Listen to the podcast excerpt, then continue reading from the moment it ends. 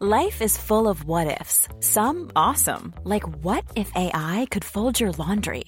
And some, well, less awesome, like what if you have unexpected medical costs? United Healthcare can help get you covered with Health Protector Guard fixed indemnity insurance plans. They supplement your primary plan to help you manage out of pocket costs. No deductibles, no enrollment periods, and especially no more what ifs. Visit uh1.com to find the Health Protector Guard plan for you. Salut, c'est Sophie. Je voulais vous parler du podcast Ensemble. Ensemble vous fera voyager à travers le monde pour découvrir le quotidien de femmes et d'hommes qui, aux côtés de Plan International France, font avancer l'égalité entre les filles et les garçons. Vous pourrez y entendre Ilma, Jean-Baptiste, Torte, Loïc et tant d'autres personnes qui donnent de la voix et de l'énergie à l'ONG. Plan International France défend l'idée que tous les enfants devraient avoir les mêmes chances de libérer leur potentiel et que chacune d'entre nous peut avoir un rôle à jouer. Dans chaque épisode de ce podcast, vous découvrirez le destin d'une nouvelle personne et comment sa vie a changé quand elle a croisé le chemin de plan international. Ensemble est disponible sur toutes les plateformes d'écoute. Ce podcast est une ouverture sur le monde et une invitation à l'engagement. Bienvenue dans 4 filles et une culotte tachée, un podcast de Mademoiselle et Plan International France, l'ONG qui agit tout autour du monde pour les droits des enfants, des jeunes et l'égalité entre les filles et les garçons.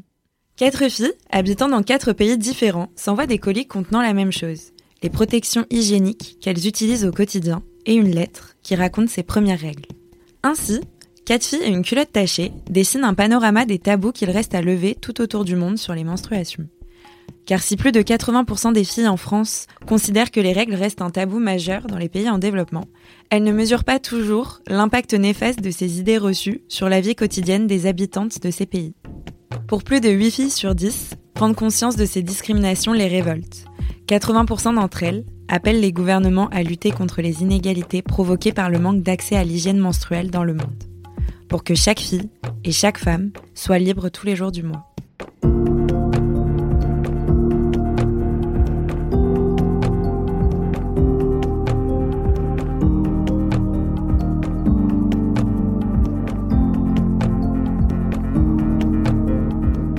Aujourd'hui, c'est moi, Rebecca, une adolescente ougandaise qui prend la plume pour écrire à Parbati, une jeune népalaise.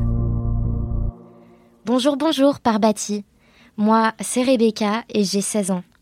Je vis très loin de tes montagnes, puisque je suis en Ouganda, dans l'est du pays, près du rocher de Tororo. Il y fait presque toujours beau et j'aime échapper à la chaleur en m'installant à l'ombre d'un grand bananier dans la cour de ma maison. C'est là où je vis, là où j'ai grandi, entre les bananiers et les manguiers, avec ma famille et mes huit frères et sœurs et mes parents, dans notre petite maison que je trouve jolie, avec ses murs de briques, ses quatre grandes fenêtres et son toit de tuiles. Aujourd'hui, je te raconte mes premières règles, et la chance que j'ai eue de les avoir à 15 ans plutôt qu'à 12 ou 13. Car en quelques années, pour moi, tout a changé côté menstruation. Laisse-moi d'abord te parler de mon quotidien. Comme beaucoup de jeunes filles, comme toi aussi j'espère, à 15 ans, j'allais à l'école, j'y apprenais l'anglais, l'histoire, la biologie, les mathématiques, mais peut-être que mon école ne ressemble pas à la tienne. Nous avons souvent cours dehors, sur des chaises posées à même la terre battue, alignées dans nos jolis uniformes roses ou bleus. Nous n'avons pas toujours de tableaux ou de livres ou de fournitures, mais nous apprenons oralement à force de patience et de répétition. Nous sommes plusieurs dizaines, filles et garçons, d'âges très différents et menant des vies parfois très différentes. Quelques années plus tôt, une fille de ma classe était tombée enceinte. Elle avait que 13 ans. J'ai jamais connu les détails, mais il paraît que c'est un homme plus vieux, venu d'ailleurs, qui avait pris sa virginité contre quelques denrées, des manuels scolaires ou des produits d'hygiène. Cette adolescente venait d'une famille très pauvre, encore plus pauvre que la mienne. Nous, grâce à diverses petites sources de revenus et au travail de tous les membres de la famille, nous avons le privilège de manger le plus souvent à notre faim, même si la viande est rare, et de ne pas avoir à mendier ou à monnayer nos corps. Mais tout le monde n'a pas cette chance. Cette fille était enceinte à 13 ans et ce fut très dur pour elle. Son corps avait du mal à encaisser la grossesse et sa santé mentale a pâti des jugements du village, des autres élèves aussi, qui se moquaient d'elle et ne la respectaient plus car le père de son bébé était parti. Après seulement quelques mois, avant même que son ventre ne s'arrondisse de façon visible, elle a arrêté de venir en cours. Il paraît que ses parents ne voyaient plus l'intérêt de l'y envoyer, puisqu'elle allait être mère de toute façon. Et quelle mère a besoin d'éducation? Je pense souvent à elle. Je me demande euh, comment elle va. Je me demande si elle n'aurait pas préféré continuer à étudier tout en éduquant son bébé. Je pense que si. La même année, je me souviens qu'une fille a poussé un cri perçant en voyant du sang perler entre ses cuisses à travers sa robe. C'était sa première fois dans cette école et elle n'avait jamais entendu parler de menstruation. Elle a cru qu'elle était en train de mourir, qu'elle s'était transpercée avec un clou, qu'elle était gravement malade. Je me souviens du bazar mis par les garçons plus âgés, qui se moquaient d'elle et que l'enseignante a tout de suite envoyé dans la cour avec les autres élèves pour avoir un peu d'intimité.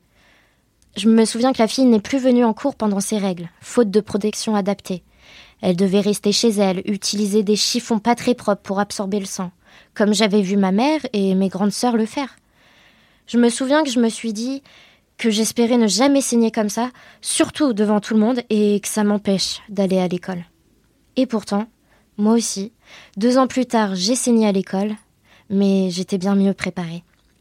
Car entre-temps, les équipes de plan international avaient installé dans mon village leur atelier qui a changé ma vie et celle de tant de filles et de garçons ici.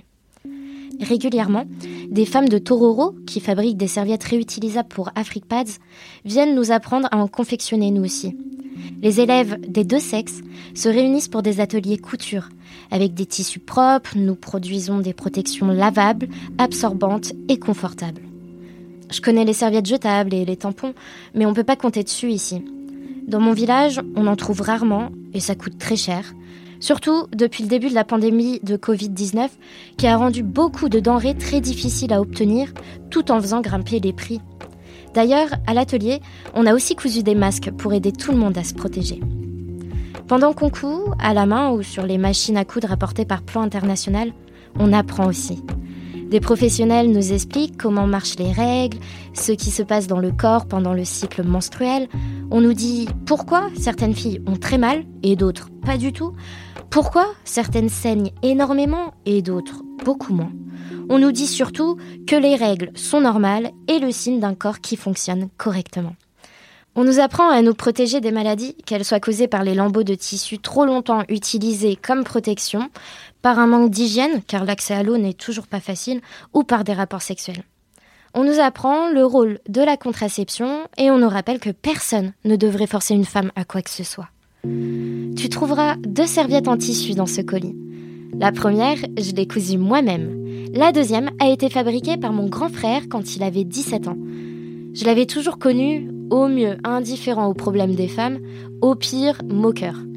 Je me souviens de son rire lorsqu'une fille avait une fuite ou devait rester chez elle à cause de ses règles. Il agit plus comme ça maintenant.